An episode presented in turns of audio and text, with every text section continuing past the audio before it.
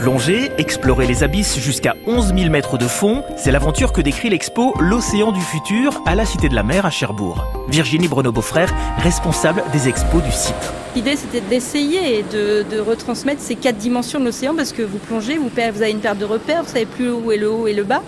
de, plonger dans le bleu, de rencontrer les espèces et, euh, de vraiment aimer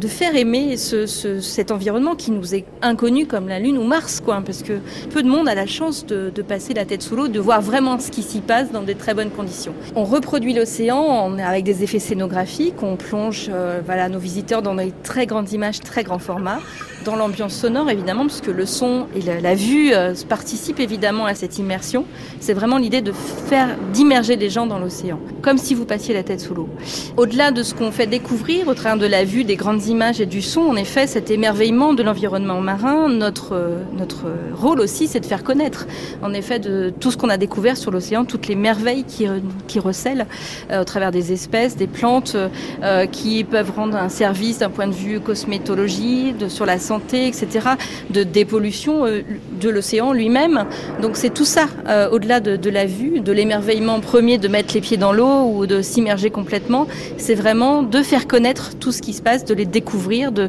de montrer tous ces secrets, d'essayer de créer cette petite étincelle euh, dans les yeux des enfants, peut-être des futurs chercheurs, leur dire waouh super, j'ai découvert ça, la Cité de la Mer, et, peut-être qu'il y a d'autres idées, et il y en a d'autres, et, euh, c'est vraiment ça qu'on essaie de transmettre à nos visiteurs, petits ou grands, euh, pour qu'ils voient ce, monde qui s'ouvre à eux finalement quand on leur fait découvrir les merveilles de l'océan. C'était ce qu'on voulait faire pour montrer cette beauté que peu de monde a la chance de voir, de faire aimer l'océan et de faire aimer cet océan qui existe encore, mais que peut-être demain il n'existera plus si on continue sur ce chemin-là, parce qu'on protège ce qu'on aime, ce qu'on connaît. Notre responsabilité, c'est de faire connaître cet océan au plus grand nombre pour qu'il l'aime et pour qu'il le protège. 71% de la surface de la planète est recouverte par l'océan. Il abrite des millions d'espèces vivantes et recèle des ressources insoupçonnées. Un héritage à protéger, c'est l'enjeu de l'océan du futur.